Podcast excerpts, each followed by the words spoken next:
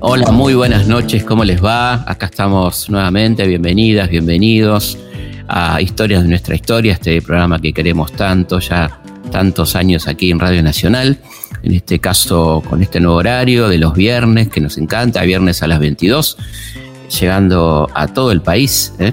hasta la, de la la Antártida, literalmente, con esta querida Radio Nacional y del litoral a Mendoza. Así que, bueno, nos encanta que nos escriban, nos han mandado muchísimos saludos de distintas partes del mundo, de Canadá, de Ámsterdam, de Colombia, eh, de París, de, Roma, mucha gente de las provincias, de Neuquén, de Jujuy. Bueno, ya vamos a ir armando el listadito para nombrarlos puntualmente y contarles este, y, agradecerles, ¿no? De dónde nos escriben, muchísima gente que nos escribe a consultaspigna.gmail.com, ahí nos dejan de dónde nos escuchan, su nombre, qué quieren escuchar, qué programa nos sugieren. ¿eh? Así que bueno, estamos muy atentos a, todas estas cosas, estamos armando el listadito eh, para nombrarlos y contarlos, lo haremos en el próximo programa. Eh, ya tenemos muchísimas encargos y cosas para contarles.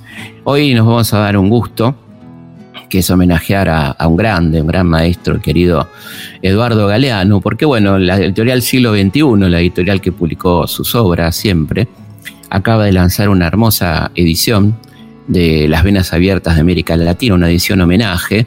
Y bueno, y con esta excusa, este, y que fue hace unos días el aniversario del fallecimiento de querido Eduardo, hemos decidido hacer este programa especial basado en un hermoso encuentro que tuvimos este, con Eduardo hace bastante tiempo, ya en 2008, eh, donde hablamos un poco de todo y, bueno, quedó por suerte registrado fílmicamente, auditivamente y vamos a ir escuchando fragmentos de aquella entrevista en este homenaje que le hacemos al querido Eduardo Galeano, donde habló de todo realmente y hay un, una palabra que él impuso que a mí me encanta, ¿no? que es el, el concepto de sentipensante, ¿no? De, una persona que puede ser sensible y pensante a la vez. Este, le, gustaba definirse así, también hablaba de qué, significa esto de sentipensante. Así que vamos a arrancar escuchando a Eduardo sobre este concepto tan lindo, este, este Eduardo este, tan, tan tranquilo que tuvimos aquel día, esta charla tan distendida, ¿no? Y esto decía sobre los sentipensantes. Vos te definís como sentipensante, ¿no? Sí, está sí, bueno. Fue una palabra ¿no? que aprendí en Colombia, en la costa colombiana, este, que lo decían los pescadores, sentipensante. Y yo pensé, este es el lenguaje que dice la verdad. El que siente y piensa al mismo tiempo, el que ata lo desatado, como por ejemplo la emoción y la razón, que, uh -huh. que han sido desatadas claro. por un sistema que nos fractura. Como ustedes saben, Eduardo Galeano es un autor uruguayo que fue poeta, escritor, cuentista, novelista y que a comienzos de los años 70 publica una obra que va a cambiar ciertamente la mirada sobre la historia latinoamericana, ¿no? Las venas abiertas de América Latina, un ensayo notable donde habla de muchos aspectos lamentablemente actuales todavía, ¿no? A 50 años ya casi de la publicación de este libro, eh, una actualidad que, que conmueve y es un repaso por nuestra historia desde la conquista, este, un poco la, la, explotación que ha sufrido América Latina, primero por España, después por Inglaterra, Portugal, Francia, Holanda, este, y por supuesto Estados Unidos, ¿no? Este, este recorrido por estas historias de explotación y también de rebelión, ¿no? Que, que, cuenta en este hermoso libro. Y bueno, y él nos va a contar un poco que, cómo surgió este libro memorable, uno de los libros que está entre los grandes libros ¿no? de la historia latinoamericana. Hablemos un poco de las venas abiertas, ¿no? Cómo, cómo fue aquella enorme investigación, ese libro que hemos leído todos. Sí. Y que en algún momento, bueno, nos hizo cambiar la cabeza, nos cambiaste la cabeza a, a muchos, ¿no? Sí, fue un libro escrito, la verdad, sin ninguna pretensión más que de, de, de divulgar cosas que no se conocían, uh -huh.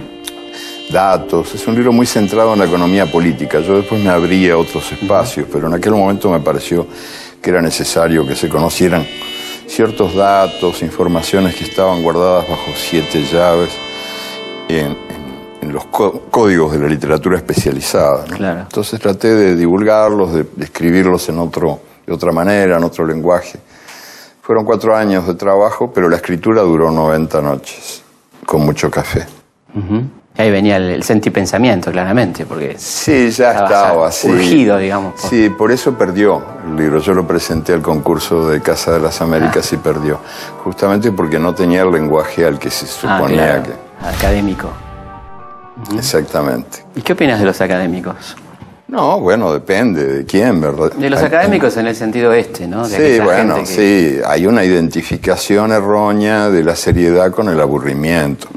No necesariamente lo serio este, tiene que ser aburrido. A veces hay cosas muy serias que no son aburridas y las cosas más serias son las que nos enseñan a reír también. Claro, lo cual contradice el principio de seriedad al que estamos acostumbrados. ¿Cómo cambió tu vida a partir de, ese libro? ¿Cómo...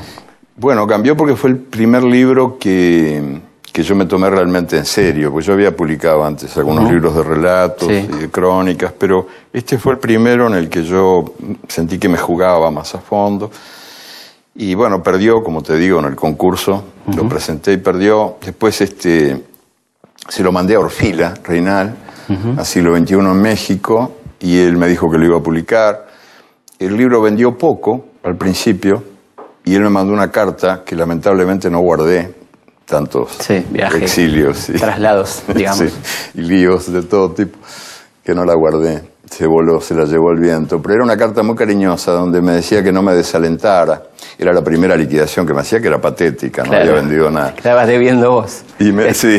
Entonces me dijo, no, no, no se desaliente, me trataba de usted, no se desaliente, este, este es un, nosotros vivimos en tierras, en tierras difíciles, aquí es muy duro, pero bueno, ya el libro hará su camino, usted no se desaliente, siga adelante, no sé cuánto. Y después sí, en efecto hizo su camino y después caminó con sus propias piernas y muy bien y sigue caminando. Y vino la edición definitiva en el 73, ¿no? Lo que vos llamaste edición definitiva. Sí, bueno, porque le, hice algunos cambiecitos, pero muy menores, de, muy menores. de detalles. ¿Qué fue lo que más te dolió de, ese libro que, evidentemente tiene dolor y tiene propuesta de lucha, ¿no? Es como del dolor a la lucha un poco, ¿no? Lo que uno siente. Sí, bueno, en ese y en los, en los siguientes. Si uno se alimenta de, de dolores y no solo de dolores, también de cosas. No, no, también, pero, pero hay en ese libro mucho dolor, ¿no? Sí, sí, bueno, el rescate de algunas. Quizás la, triple alianza, ¿verdad? El asesinato del Paraguay fue lo que más, lo que más me dolió de todos. Y después este, una experiencia que fue dolorosa hasta cierto punto solamente, porque fue también muy alegre para mí y que me enseñó mucho, que fue un periodo que yo pasé en las minas bolivianas. Este, donde me ayudó mucho mi, facilidad para el dibujo, porque yo quería ser dibujante antes de meterme a escribir. Y entonces este, ahí estuve en Yayagua, un pueblo minero importante, donde ocurrió la matanza de San Juan. Claro. Y en Yayagua pasé un tiempo, un mes y medio o más debe haber sido. Y me ayudaba mucho el, arte del dibujo, porque yo me convertí en el dibujante del pueblo. Entonces dibujé a todos los niños de los mineros y los carteles. Venía el carnaval, hice todos los carteles. Entonces me hice muy amigo de todos. Al final estaba incorporado y bueno, la vida de los mineros era muy dura, estaban condenados a morir temprano, eso era muy doloroso. Saber que los amigos iban a morirse en un rato nomás con los pulmones podridos por la silicosis. ¿no? Claro. Pero por otro lado, yo tenía una sensación de, comunión con gentes aparentemente tan diferentes, porque eran todos indios, campesinos, metidos a mineros, bueno, con otro color de piel, otra cultura, otro todo, y sin embargo, yo estaba ahí como pez en el agua, tan campante. y, y, cuando vino la última noche, este, la noche de la despedida, que yo me iba, de ahí me fui a Oruro, estuve un tiempo después en Oruro, y bueno, pero fue una noche eh, tremendamente emocionante para mí, ¿no? Todos borrachos, de cingán y chicha, de lo que viniera. Y se aproximaba la hora en la que iba a sonar la campana llamando a la mina. y, ellos esperaron, mis amigos, que eran los más entrañables, los más cercanos. Y cuando llegó el momento ya de que, que de aquí a poco sale el sol y se nos va la noche y se nos va el amigo, este, se animaron a, pedirme que les contara cómo era el mar. Y yo pensé, ellos nunca lo van a ver, el mar. Primero por una razón geográfica, porque están metidos en el corazón de América, de que ya que lleguen a la costa. Segundo, porque no iban a vivir mucho más. Y ese fue, en realidad, ese fue el primer desafío que yo tuve en mi vida de escritor. esa, narración, digo. Sí, la necesidad de encontrar palabras que fueran capaces de mojarlos. Claro. ¿Y lo encontraste? Eh, hice lo que pude. no sé si las encontré o no. Contanos a nosotros qué les contaste. Ah, eso no me acuerdo. No te lo podría decir sin traicionar lo que dije, porque además, como te digo, estábamos todos completamente borrachos. O sea, lo que sí recuerdo es que fue la primera vez que yo sentí que el arte de narrar escondía un desafío. Y, y que había que ser digno de ese desafío, ¿no? Claro. Y que no era fácil. Pero hay que conformarlos, además y no darle tantas ganas de ir al mar porque no iban a poder, era todo. No, pero era, todo muy Yo hice de aquella noche seguramente un viaje imaginario y, y creo que sí que los mojé. Felipe Piña hace Historias de nuestra historia por Nacional AM870, la radio pública. En 1973 surge una de las revistas más interesantes de la historia literaria argentina, una revista cuya colección es una verdadera joya, ¿no? donde tenemos un material maravilloso. Tengo la suerte de tener la colección de Crisis, de eso estoy hablando. De todas maneras, ustedes saben que hay una, página muy interesante de revistas argentinas en donde está la colección de Crisis Online, así que los invito a, Gira, así es la página. Eh, la buscan, si no ponen revistas digitales, y le va a aparecer la página. Eh, es un trabajo extraordinario que se ha tomado un grupo de gente y ha digitalizado muchas revistas y ahí van a tener los ejemplares completos, con tapa y todo, con las tapas tan particulares que tenía Crisis, de esta revista maravillosa. Eh, y vale la pena, ¿no? Porque ahí escribió todo el mundo, pasó por Crisis y Eduardo Galeano fue uno de los directores de Crisis, fundador y director con el apoyo de un empresario que fue Federico Vogelius. ¿eh? Este, él va a contar un poco esta historia una revista que, fundó un estilo, una revista progresista, una revista crítica, ¿eh? que duró de 1973 a 1976. Eh, y por esas páginas pasaron Borges, Cortázar, este, el, el Vargallosa de aquellos años, ¿eh? este, Octavio Paz, bueno, todo el mundo de habla hispana pasó por, por las páginas de crisis, notas de todos los grandes temas culturales de América Latina, de habla hispana, de España, de la guerra civil, de nuestra historia, muchos artículos de historia. Una joya realmente la revista Crisis y Eduardo Galeano fue su director, así que él nos va a hablar un poquito de esa aventura literaria que fue la gran revista Crisis. ¿Cómo recordás la, etapa de Crisis? ¿Cómo empezó esa aventura tan extraordinaria, no? Bien, la verdad es que es una parte importante de mi vida. Este, que yo celebro que haya ocurrido, no solo como experiencia personal, fue una experiencia colectiva, ¿verdad? Un grupo de gente entrañable, muy unida, unida en la certeza de que la cultura es comunicación o no es nada. Entonces intentamos con éxito hacer una revista que llegó a un público no habituado a las publicaciones culturales. Porque, y muy exitosa, por otra parte. Sí, muy exitosa. En aquel tiempo las publicaciones literarias o culturales llegaban a un público muy reducido de la calle Corrientes y de ahí no pasaban. Y nosotros logramos eso, sí, eh, conversar con la gente. La cultura como comunicación. Entonces, eh, las voces que venían de la realidad fueron ocupando cada vez más espacio en las páginas de la revista sin descartar las voces que opinaban sobre la realidad. Claro. Las voces, digamos, de los intelectuales profesionales o de la gente. Pero pasó todo el mundo por ahí, ¿no? Sí, pero sobre todo las voces de, la realidad misma, de cómo sonaba eso, ¿no? Los grafitis en las paredes, los testimonios. Los locos. Los locos, los presos. ¿no? Sí, sí. Todas esas cosas los maravillosas. este, los sueños. Me acuerdo de Carlitos Domínguez, que ahora es un escritor muy conocido. Sí, sí. Empezó en la revista, tenía 16 años, 17 cuando llegó, con unos papeles, unos relatos que había escrito que me dejó este, llenos de talento y de faltas de ortografía. Era una colección de faltas de ortografía. Por igual, digamos. Sí, en, términos parejos. y yo le, di un trabajo, le dije, vos ahora vas a conseguirte un grabador, si no lo conseguís nosotros te lo vamos a prestar, y vas a, a investigar el siguiente tema, los sueños de los colectiveros. ¿Con qué sueñan los colectiveros? Y en eso estuvo Carlitos trabajando como dos meses. Ah, qué lindo. Y hizo, sí, un trabajo espléndido. So- bueno, los colectiveros padecían, yo no sé, supongo que ahora todavía, lo que se llamaba el sueño blanco. Sueño blanco. Es una enfermedad profesional. Manejaban dormidos. Claro. Aparentemente despiertos, pero en realidad En dormidos. aquella época era peor porque cortaban boletos, además. Sí, los colectiveros. sí, además sí, de me parece manejar. que algo mejoró, pero Algo era muy mejoró, dura la vida terrible. de esta gente. Y fue muy interesante preguntar. Después lo mandé a la Chacarita también, que se pusiera ahí al pie de la tumba de Gardel a ver qué. Ah, me acuerdo. ¿Qué decía? Sí, maravillosa. Una mujer le dijo, yo lo quiero porque él nunca me hizo nada malo. No Fíjate, es poca cosa. cómico y al mismo tiempo trágico. Sí, ¿no? de tragicómico, completamente. ¿Y qué recordás de, de- de aquel personaje, no? Federico Vogelius, aquel hombre tan ah, fue particular. un tipo ¿no? que se portó muy bien conmigo, la verdad.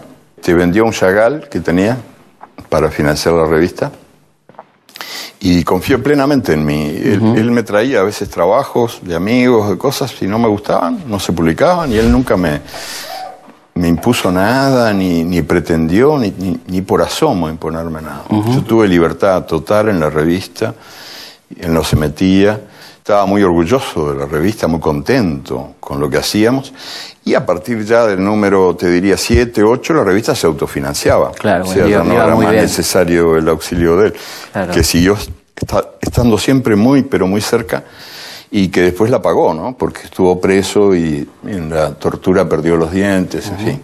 Sí, le expropiaron. Cosas que pasaban. Se perdió sí. esa biblioteca maravillosa, ¿no? Sí, bueno, le robaron además la, la biblioteca, y, en fin.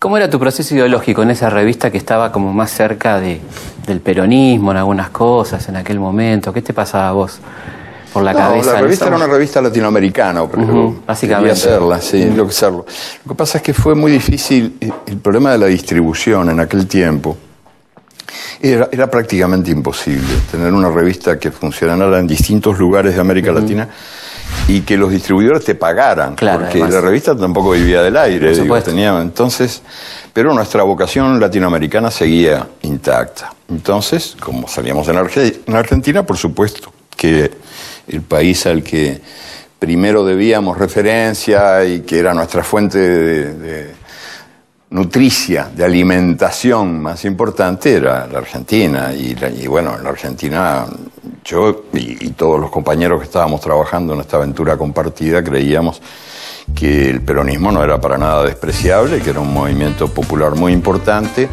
que contenía tendencias muy diferentes, una especie de campamento sin fronteras, dentro del cual nosotros podíamos también reconocer cosas que valía la pena difundir y, y publicar, sin que eso significara que la revista fuera peronista. No, para nada, claro.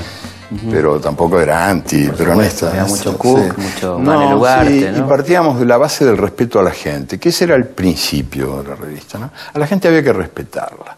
O sea... No este, subestimarla, digamos. No, y, no y, y sin caer en, el, en esta en fin, jodida costumbre de, los, de algunos intelectuales que aman a la humanidad pero desprecian a la gente. Claro. También Eduardo es, un, es digo, mirá, hablo en presente, ¿no? Porque la verdad que lo tenemos tan presente, este, está acá, ¿no? Es un fanático de, del fútbol y tiene varios libros dedicados al fútbol. Y por supuesto, como uruguayo también eh, recuerda con, con mucho cariño y mucha emoción la final, La famosa final del 50, el Maracanazo, ¿eh? Donde Uruguay que iba perdiendo termina ganando y la arruina el carnaval que tenía preparado eh, el pueblo brasilero. ¿eh? Este, y él rescata particularmente a Obdulio Varela, ¿no? el héroe de la jornada. ¿Y, qué hace Obdulio aquella noche de- del Maracanazo? Es una hermosa historia que cuenta el querido Eduardo. Hablemos un poco de aquella final, ¿no? Y todo eso. Sí, porque esa esa, historia ¿no? él me la contó, o sea que no es un invento, es una historia real. Además él no era, él era un tipo muy modesto, modestísimo. Claro, Este, eh, no se creía Obdulio Varela. claro, claro. Digamos. Claro, exactamente. Y, y cuando contaba algo lo contaba de verdad, no por para nada. Además esto era una cosa que yo conocía de a pedacitos, no sabía si era cierta o no. Le pregunté, a él le costó contarla porque se emocionaba mucho.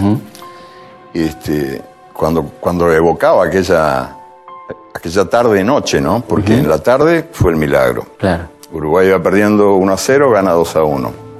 Contra todo pronóstico y contra toda evidencia, Brasil era el favorito absolutísimo. Y el carnaval armado, ¿no? Todo, armado para la victoria y bueno, llega esto. Este chaparrón imprevisto y, y, el autor de la hazaña había sido él, porque él supo serenar el partido, la pelota bajo el brazo, cuando iban perdiendo. Había sido el capitán de la huelga, una huelga muy larga de jugadores, siete meses de huelga. Los jugadores uruguayos exigían que se les reconociera el derecho al sindicato, el derecho de organizarse sindicalmente, como trabajadores, este, que hasta entonces era impensable en el país, y, tuvieron apoyo popular, cosa rara, porque ¿qué sería de los uruguayos sin fútbol? Un domingo sin fútbol es grave, pero tres, cuatro, cinco, siete meses de domingo sin fútbol es inimaginable. Ningún uruguayo sobrevive a eso. Y sin embargo sobrevivieron y, apoyaron la huelga. Y el capitán de la huelga fue Odulio, que después fue el capitán del equipo, del equipo capaz de esa hazaña. Entonces, este, eh, por supuesto, él era la estrella, la superestrella de la, de la victoria. ¿no? Y se escurrió y se escapó del hotel. Cuando estaban todos celebrando, salió por otra puerta, nadie lo vio, se metió como una especie impermeable que tenía ahí, disfrazado de Humphrey Bogart y se escapó. Y se fue a beber a las cantinas. La droga de él era el vino, y por eso lo llamaban vinacho. En aquel tiempo los, eh, se dopaban con vino los jugadores, ¿no? con otras cosas. Pero en las cantinas eh, brasileñas, como no había vino, él tomaba cerveza. Se puso a tomar cerveza con uno, con otro, y, encontró a la gente llorando. Ese, ese animal rugiente de 200.000 cabezas, la mayor multitud jamás reunida en la historia del fútbol. Maracaná. Maracaná él los había odiado, odiado con toda su fuerza. Cuando los vio de a uno, no el animal de 200.000 cabezas, cuando los vio de a uno llorando la derrota, sintió una pena tremenda por ellos y les decían, todo fue por Ovidulio, fue Ovidulio. y nadie lo reconocía, menos mal, ¿no? que, era él. No lo podía contar. Y él decía, ¿y cómo yo, cómo pude yo hacerles esa maldad? Esta pobre gente. Y bueno, la historia es esa, él pasó toda la noche abrazado a los vencidos. Y tenemos, por supuesto, con Eduardo un personaje querido en común, muchos personajes en común, pero uno muy cercano, ¿no? muy, muy nuestro, que es este José Gervasio Artigas, una persona que, si bien nació en el actual Uruguay, fue una persona que tuvo muchísimo que ver con nosotros, con las provincias de Santa Fe, Entre Ríos, Corrientes, parte de Córdoba, con aquel famoso protectorado de los pueblos libres, y la verdad que es muy lindo escucharlo a Eduardo hablar del protector, del, querido José Gervasio Artigas.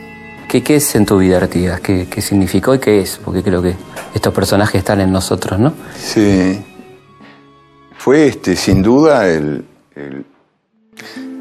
de, todos los caudillos de la independencia americana el que tuvo una visión social más clara. Claro. Y el que tuvo más clara la certeza de que la independencia no debía ser una emboscada contra los hijos más pobres de América. Hizo la primera reforma agraria, medio siglo antes que Lincoln y un siglo antes que Zapata, y tuvo una visión muy clara del destino común de esta región del mundo. Los pueblos libres los pueblos libres, una visión federalista. este, no, él sin duda no concibió al Uruguay como un país separado. Claro, jamás quiso la independencia. No, no, de la región a la que pertenecía. Quería la independencia, pero de todos sí, Sí, por supuesto. Y peleó contra, contra tres ciudades, ¿no? Fue derrotado por Buenos Aires, Montevideo y Río de Janeiro. No era un gran militar, no era. Pero eso no es tan importante, ¿verdad? Cuando uno ve las cosas en perspectiva, este, por algo lo odiaron como lo odiaron. Eh, Infame traidor a la patria, ni más ni menos. Sí, Sarmiento lo odió como nadie. Bueno, ¿no? ¿no? Sí, yo creo que ahí había. Este, Artigas tenía ojos claros y era blanco. Y la historia del odio de Sarmiento, cuando yo veo las imágenes de mm. Sarmiento, que se ve que ni tenía ojos claros ni era blanco, pero que adoraba a los blancos de mm. ojos claros, proviene de, ¿cómo te diría? Artigas se jugó por los indios, por los negros, por los gauchos desamparados. Y este saludaba al exterminio de los paraguayos. Bienvenido sea. Y la sangre de los gauchos. No ahorre sangre de gaucho. Sí, no ahorre sangre de gauchos. Eso tiene de bueno, fecundar la tierra. Y me hizo acordar una cosa que, me contaron, que está en el libro, yo la, puse en el libro ahora en espejos. La, la escuché en Cuba hace muchos años cuando Fernando Ortiz, el gran antropólogo cubano, que fue el redescubridor de la cultura negra en Cuba. Sí, y también de los taínos y arahuacos. Sí, sí de la cultura indígena también, porque fue el, más importante de los antropólogos cubanos. Pero sobre todo de la cultura negra, el que más a fondo lo estudió fue él, ¿no? Fernando Ortiz. Y cuando Fernando se había educado en España, cuando, cuando vuelve a la isla, que era su tierra, a los 16 años, está paseando por las calles de La Habana con el padre y se cruza con un flaquito calvo que camina muy apurado. Y el padre le dice, míralo bien, ojo con ese. Es blanco por fuera, pero por dentro es negro. Era José Martí. Peligroso. Y yo creo que por ahí venía la cosa de Sarmiento, ¿no? Que Sarmiento no le podía perdonar al otro, que al fin y al cabo era el que tenía la cara que él hubiera querido tener, que se jugaba por los que él odiaba. Una cosa que, marca muy bien Eduardo Galeano es esta, esta sabiduría de los imperios de odiarnos entre nosotros, ¿no? De, crear rivalidades argentinos con chilenos, argentinos con paraguayos, este, eh, ecuatorianos contra colombianos, ¿no? Este, estas cosas que, que han llevado a guerras, incluso en algún caso, ¿no? como en países de Centroamérica. Es muy interesante lo que dice Eduardo sobre la sabiduría imperial en torno a, dividirnos, ¿no? en aquella famosa frase victoriana, ¿no? dividir para reinar. ¿Cómo, cómo definirías a, Latinoamérica, a esta, a esta conciencia? ¿Somos realmente originales? ¿Somos distintos? ¿Cómo somos los latinoamericanos? Somos una una región del mundo que tiene la suerte de, ser muy diversa y que tiene también la suerte de tener un destino común a conquistar. Pero por ahora seguimos trabajando por nuestra propia perdición porque hemos sido entrenados para odiarnos entre nosotros, entrenados para el divorcio mutuo, para la mutua ignorancia, y nos cuesta muchísimo encontrar ese destino común, ese, ese cauce común, ¿no? Este, ¿Y ese entrenamiento, los... ese entrenamiento, perdóname, de dónde nos viene? ¿De España? ¿De dónde? No, de las, siempre, es, mm. la, digamos, la costumbre imperial, ¿no? Ellos saben que para todos los imperios lo han sabido bien y lo han practicado con eficacia que hay que dividir para reinar. No fue un invento británico, como se cree. los ingleses lo hicieron, lo hicieron con maestría, pero no fueron los únicos. Como ahora lo hacen Fíjate lo que está ocurriendo en Irak, en, Palestina, los palestinos matándose entre sí, los iraquíes despedazándose entre ellos. Es el sueño imperial por excelencia. Sí, sí, sí. y bueno, nosotros también hemos sido víctimas de eso y nos cuesta muchísimo entender, comprender, sentipensarnos como parte de algo que está esperándonos para crecer, para ser. ¿Cuánto tenemos de buen día? Mucho también. Sí, ¿no? Pues eso es maravilloso, ¿no? Eso, eso vos lo, reflejás muy bien en tus libros, ¿no? Ese realismo mágico, esa, esas soluciones alternativas. La realidad es completamente loca, por suerte, y, y, ella es nuestra mejor aliada, la que a la larga nos toca al hombre, nos dice déjense de bobadas, y vamos a gozar la vida y vamos a gozarla juntos. En el momento que hicimos la, la entrevista estaba muy caliente el tema de las papeleras, recuerdan ustedes las papeleras que estaban en, el lado uruguayo y que trajeron una enorme controversia en aquel momento. Y Eduardo tuvo una posición distinta, este, bastante diferente este, de, evitar que, que, nos peleemos este, argentinos y uruguayos. Pero también la pregunta sirvió para, para que hablemos un poco del monocultivo, ¿eh? lo que significa el monocultivo que él desarrolla muy bien en, en su libro Las venas abiertas de América Latina. ¿Y cómo te cae esto de, las papeleras y...? Bueno, me, ha creado problemas en el Uruguay porque yo tengo una posición, como se sabe, contra esta especie de celulitis nacional, ¿no? yo no creo en el monocultivo, además escribí ese libro, Las Venas Abiertas, se refiere a eso justamente, a la experiencia de cinco siglos de monocultivo que te dan pan para hoy y hambre para mañana. Glorias fugaces que después son ruinas de larga duración. El rey azúcar, por ejemplo. Sí, sí, la plata y todo, todos los productos. Sí, sí, sí. El caucho, todos los que se te ocurre imaginar. Y ahora estamos con la moda de la soja y, del, de la celulosa, y de estos bosques artificiales, industriales que resecan la tierra y que la gente llama con razón bosques mudos, porque en ellos no cantan los pájaros. Vamos a una pausa y seguimos aquí en Historia de nuestra historia, este viernes a la noche, tranquilos, escuchando la radio, eh, en este homenaje al querido Eduardo Galeano. Los hechos, los lugares, los personajes son muchos. La forma de contarlos, una sola. Historias de nuestra historia. Con Felipe Piña. Por Nacional.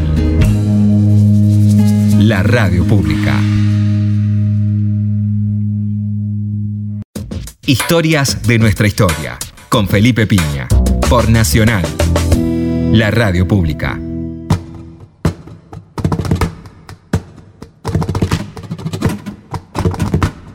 Seguimos en Historias de nuestra historia. Bueno, queremos comentarles que sigue adelante el curso de Historia Argentina por streaming, que se pueden incorporar cuando quieran.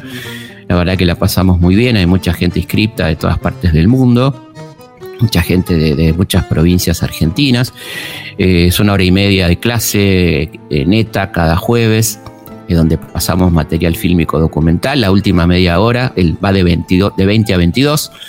los miércoles en vivo, después queda guardada para que ustedes la vean en el momento que les quede cómodo. Quizá hay gente que nos escucha del exterior y puede querer verlo en otro momento por diferencia horaria, lo puede hacer. La clase queda colgada durante una semana. Y la última media hora decía, abrimos un vinito y contestamos preguntas, charlamos con la gente, está a través del chat, de inquietudes, dudas que hayan surgido durante la clase. Así que nos la pasamos muy bien los miércoles de 20 a 22 en estos cursos del CONEX y se pueden anotar en ccconex.org, CONEX con K, ccconex.org van a tener ahí el programa y la forma de inscribirse. Y recordamos las vías de comunicación que son consultaspigna.gmail.com, ahí nos pueden contar de dónde nos escuchan, qué quieren de qué quieren que hablemos, qué les parece el programa y todas esas cosas. Nuestra página web, elhistoriador.com.ar, donde van a tener muchas horas, ahora que tenemos que estar guardaditos, eh, muchas horas de entretenimiento, de material histórico, radio, este, cuestiones fílmicas, de todo. También en nuestra aplicación, es una aplicación gratuita para celulares y tablets que es Historia Felipe Pigna y tienen 400 programas de radio. Así que si tienen ganas de escuchar la radio, ¿eh? Eh, y bueno, tienen efemérides y otras cosas más. y también nuestro Instagram, arroba felipe.pigna y nuestro Twitter, arroba Felipe Pigna. Así que ahí estamos para lo que gusten. Eh, y bueno, vamos a, a, esta sección que queremos tanto, que a ustedes les está gustando mucho por suerte, que son las efemérides, o sea, qué sucedió en la semana.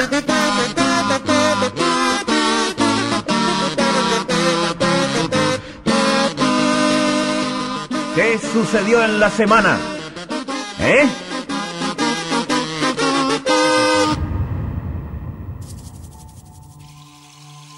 Bueno, vamos a contar las efemérides entonces del 23 al 29 de abril de esta semanita. ¿eh? Eh, el 23 de abril es un día muy especial, ¿no? Es el Día de la Lengua, pero tiene que ver con una, extraña coincidencia. Ustedes saben que en 1616, el mismo día, muere en Stratford-on-Avon, ¿eh? A la edad de 52 años, el dramaturgo, poeta y actor William Shakespeare, considerado el más importante autor de habla inglesa, uno de los más célebres autor de, bueno, de tantas obras extraordinarias, y el primer crítico, hay que decirlo, de la monarquía, ¿no? El tipo que que se atreve a, minimizar a los reyes, ¿no? que los pone en esta condición de seres humanos, incluso miserables, ¿no? como se ve en Hamlet, en, Ricardo III, hay tantas obras donde aparece la miserabilidad de, la corona eh, inglesa, ¿no? De la, de la, monarquía en general, podemos decir. ¿no? Y ese mismo día, 23 de abril de 1616, muere en Madrid Miguel de Cervantes Saavedra, el creador del Quijote un autor extraordinario, ¿no? Eh, el 7 de octubre de 1571 había participado, como todos recordamos, en la batalla de Lepanto, donde perdió la movilidad, no es que quedó manco, pero quedó con la mano inmovilizada, por lo que se lo denominó el manco de Lepanto. ¿eh? Había nacido en 1547. Pasamos al 24 de abril. Se conmemora el día del genocidio armenio, ¿eh? en memoria de al menos 1.500.000 armenios perseguidos, asesinados y masacrados por el Imperio Otomano entre 1915 y 1923. En Argentina se recuerda el Día de Acción de por la Tolerancia y el Respeto entre los Pueblos, justamente en homenaje a estos armenios masacrados ¿eh? este, por los turcos. En 1875, a los 55 años, muere Juana Manso, ¿eh? una de las más extraordinarias mujeres argentinas, maestra, escritora, periodista, fundadora de biblioteca, de escuela, pionera del feminismo en Argentina, Brasil y Uruguay y fue este, la que inauguró entre nosotros el sistema mixto de enseñanza. Una mujer muy perseguida por sus ideas, este, que, empezó a, publicar allá por la década del 60 con las primeras revistas femeninas. Eh, la verdad que una adelantada a su época, la querida Juana Manso. 25 de abril en 1857 con la ópera La Traviata, ahí estás escuchando de, fondo ¿eh? este, este cachito de, esta hermosa ópera de Giuseppe Verdi. ¿eh? Se inaugura el Teatro Colón de Buenos Aires, pero no el Colón que, conocemos todos. ¿eh? Este es un Colón que, estaba en el actual predio del Banco Nación, el primer Teatro Colón. Estamos hablando del año 57. Aparecen muchas litografías de la Plaza de Mayo, ahí a, la, izquierda de la, actual Casa Rosada, ¿eh? en el Banco Nación, lo que es el Banco Nación hoy. ¿no? Eh, funcionó ahí hasta 1888, el Teatro Colón. En 1974 en Portugal se produce la revolución de los claveles. Las Fuerzas Armadas dan un golpe de Estado, cambian el régimen autoritario imperante por uno democrático, cosa que pocas veces ha ocurrido en la vida, así que hay que darle la importancia que tiene la revolución de los claveles que terminó con el horrendo régimen fascistoide de Salazar, ¿no? de Oliveira Salazar, y, este, em, inaugura el camino hacia la democracia en Portugal, la famosa revolución de los claveles. Un 26 de abril del año 1900 nace en el barrio porteño de Flores un gigante en nuestra literatura, un hombre lamentablemente no tan reconocido como es Roberto Art introductor de la novela moderna en nuestro país. Sus novelas más destacadas son El juguete rabioso, Los siete locos, por favor no dejen de leerla, ¿no? que hizo continuación, digamos, Los lanzallamas. Publicó en el diario El Mundo su famosa Aguafuertes porteñas, entre otras columnas. Un día trágico, el 26 de abril de 1937, ¿no? la aviación alemana bombardea a pedido de Franco, ¿no? Este, los sublevados, recordemos, estamos en plena guerra civil española, la sublevación de Franco contra la República, le pide ayuda a Alemania y a Italia, y la aviación alemana bombardea la ciudad vasca de Guernica. El hecho va a quedar, por supuesto, inmortalizado para siempre en el cuadro de Pablo Picasso. Un 26 de abril de 1986 ocurre una explosión en la central atómica Vladimir Ilyich Lenin en las afueras de la localidad Pripyat, a 18 kilómetros de la ciudad de Chernobyl, en el norte de Ucrania, en lo que constituyó el peor accidente nuclear de toda la historia, la famosa catástrofe de Chernobyl, que, bueno, hay una serie muy interesante en Netflix sobre, sobre el tema, ¿no? Bueno, un día de orgullo para los platenses, el 27 de abril, porque en 1886 La Plata, capital de la provincia de Buenos Aires, se convierte en la primera ciudad de América Latina en tener alumbrado público eléctrico. En 1977 secuestrado Héctor Westerhead, ¿eh? por la dictadura cívico-militar, autor del Eternauta, este, bueno, un gran guionista de novelas y relatos breves, un, hombre extraordinario, ¿no? que, nos, nos, ha dejado esta ahora inmensa, secuestrado, desaparecido y muerto, seguramente, por supuesto, por la dictadura cívico-militar. El 28 de abril de 1804 se declara una gran epidemia de viruela en Buenos Aires como consecuencia del tráfico de esclavos y las malas condiciones sanitarias de la ciudad, cuya población sufrió además devastadoras contagios de tifus y feria amarilla entre los siglos XVIII y XIX. Un 29 de abril de 1936 nace en Buenos Aires Alejandra Pizarnik, una extraordinaria poeta argentina, publicó los trabajos y las noches, La Tierra Ajena, bueno, muchos, muchos libros extraordinarios, La extracción de la piedra la locura, El infierno musical y se quitó la vida un 25 de septiembre de 1972. Bueno, vamos a seguir entonces en este homenaje al querido Eduardo Galeano. Felipe Piña hace Historias de nuestra historia por Nacional AM870, la radio pública. En aquel momento había publicado Eduardo Patas Arriba, un, extraordinario libro, ¿no? Este, donde habla un poco del neoliberalismo, ¿no? Esta, esta lógica del revés, ¿eh? el país del revés. Este, y el mundo del revés, como bien decía la querida Marilena Walsh. Bueno, acá hay un patas arriba que tiene una resonancia, aquello que es cómo nos cuenta el mundo el neoliberalismo, cómo nos cuenta la historia, ¿no? Esta lógica absurda. Y así lo describe magistralmente Eduardo Galeano. Sí, surgió justamente de la conciencia de que, de, que era un mundo patas arriba, lo sigue siendo. En primer lugar porque recompensa al revés.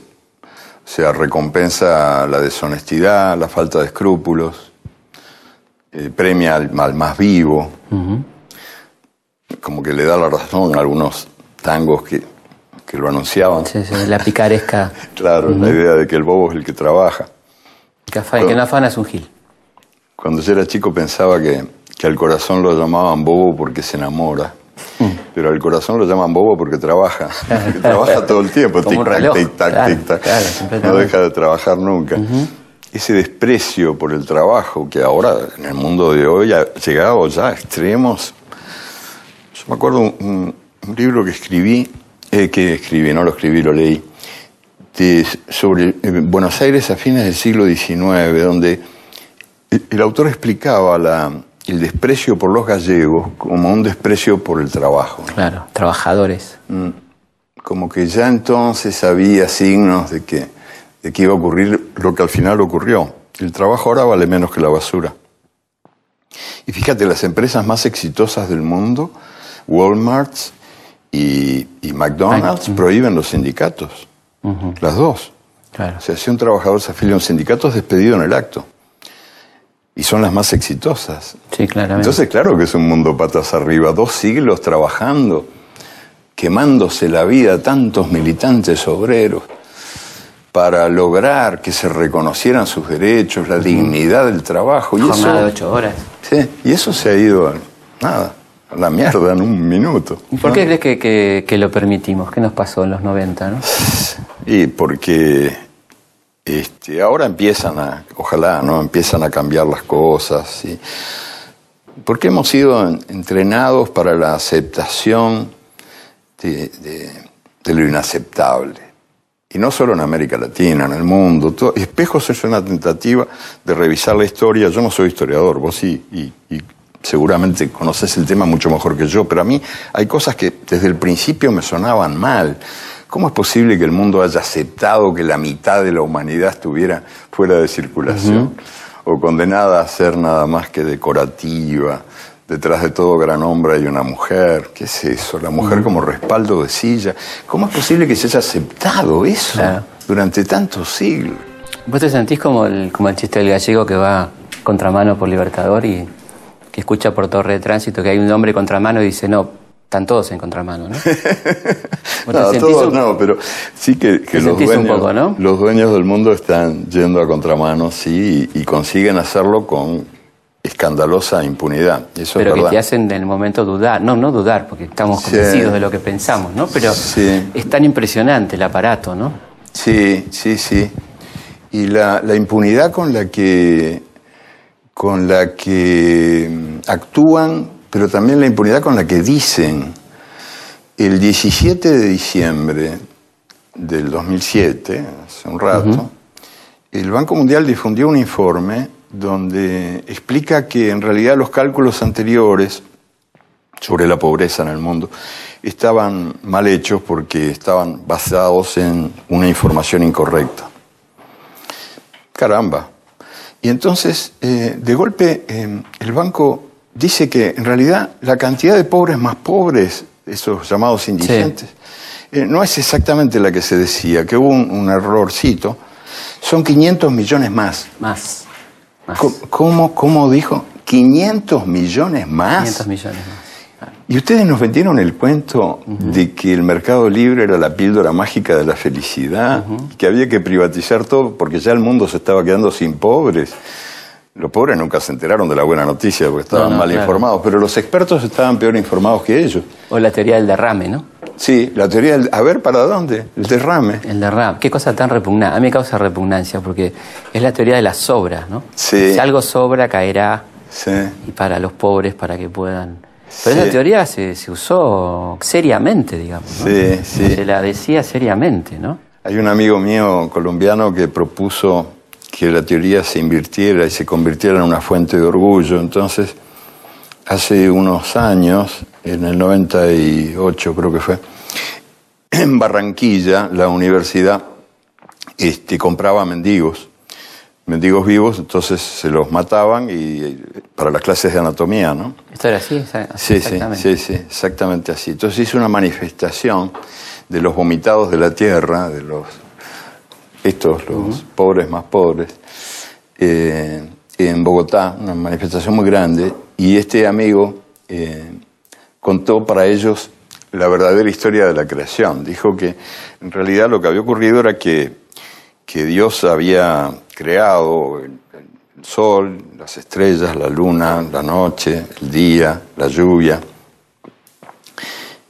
la tierra, las plantas, y que se había olvidado de crear a la mujer y al hombre. Y, y a medida que iba creando cada cosa que creaba, Dios echaba los restos al abismo. Y entonces allá en el fondo del abismo, lo, lo que eran proyectos de mujer y de hombre seguían esperando que Dios se acordara de crearlos. Y, y, y a Dios se le había pasado, ocupado como estaba, no tenía cómo. Y entonces la mujer y el hombre no tuvieron más remedio que hacerse a sí mismos. Y se hicieron con los restos de todo lo demás. Y entonces él les decía, estamos todos hechos de basura, todos nacimos de basura. Y por eso todos tenemos algo de noche y algo de día, y algo de sol y algo de lluvia, y algo de planta. Había escuchado una vez esta anécdota de parte de Eduardo y le pedí por favor que la repitiera, que la contara para nosotros. Es una anécdota tremenda maravillosa, conmovedora de, de, lo que puede el ser humano, la maravilla de los niños y el horror de las dictaduras, ¿no? Todo esto resumido en esta anécdota maravillosa del de querido Eduardo Galeano. Hablando de valiente, siempre me, quedó y lo, cito porque me parece una maravilla de valentía y de, genialidad.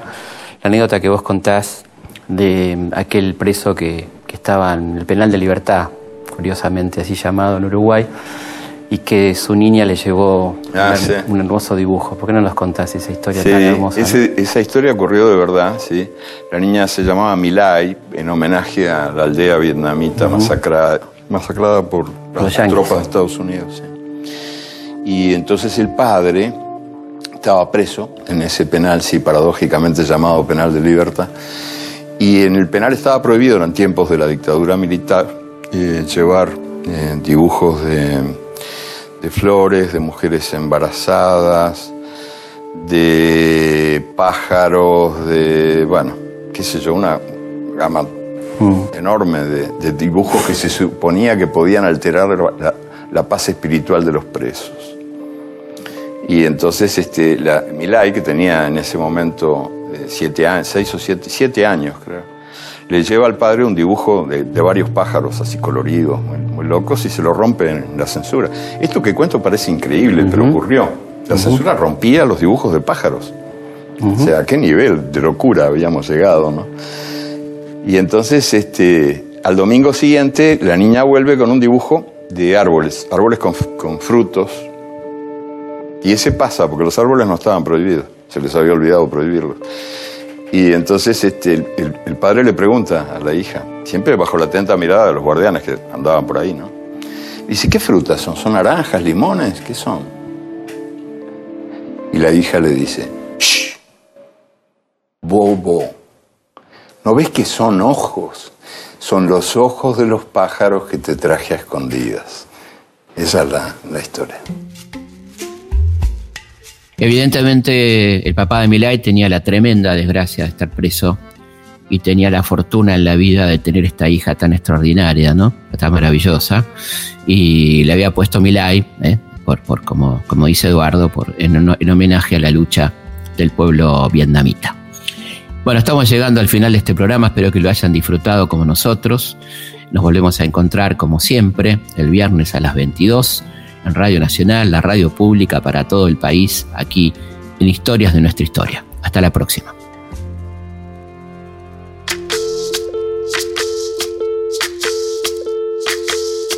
Soy soy lo que dejaron, soy toda la sobra de lo que se robaron. Un pueblo escondido en la cima. Mi piel es de cuero, por eso aguanta cualquier clima. Soy una fábrica de humo, mano de obra campesina para tu consumo. Frente de frío en el medio del verano, el amor en los tiempos del cólera, mi hermano. El sol que nace y el día que muere, con los mejores atardeceres. Soy el desarrollo en carne viva, un discurso político sin saliva. Las caras más que he conocido. Soy la fotografía de un desaparecido, la sangre dentro de tus venas. Soy un pedazo de tierra que vale la pena una canasta con frijoles. Soy Maradona contra Inglaterra, anotándote dos goles. Soy lo que sostiene mi bandera, la espina dorsal del planeta en mis cordilleras. Soy lo que me enseñó mi padre, el que no quiere a su patria, no quiere a su madre. Soy América Latina, un pueblo sin pierna pero que camina. Oye, no puedes comprar al viento, tú no puedes comprar al sol.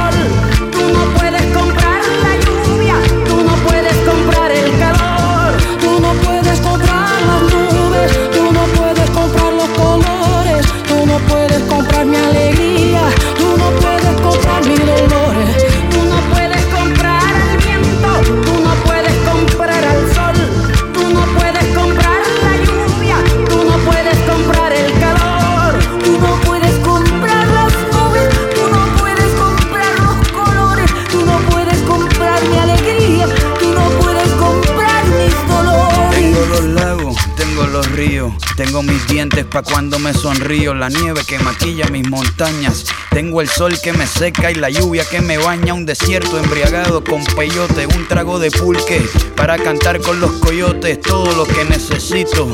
Tengo a mis pulmones respirando azul clarito, la altura que sofoca. Soy las muelas de mi boca, mascando coca. El otoño con sus hojas desmayadas, los versos escritos bajo la noche estrellada una viña repleta de uva, un cañaveral bajo el sol en Cuba. Soy el mar Caribe que vigila las casitas, haciendo rituales de agua bendita, el viento que peina mi cabello. Soy todos los santos que cuelgan de mi cuello, el jugo de mi lucha no es artificial porque el abono de mi tierra es natural. Tú no puedes comprar el viento, tú no puedes comprar el sol, tú no puedes comprar la lluvia, tú no puedes comprar el calor. No puedes comprar las nubes, tú no puedes comprar los colores, tú no puedes comprar mi alegría, tú no puedes comprar mis dolores. No se puede comprar el vento, no se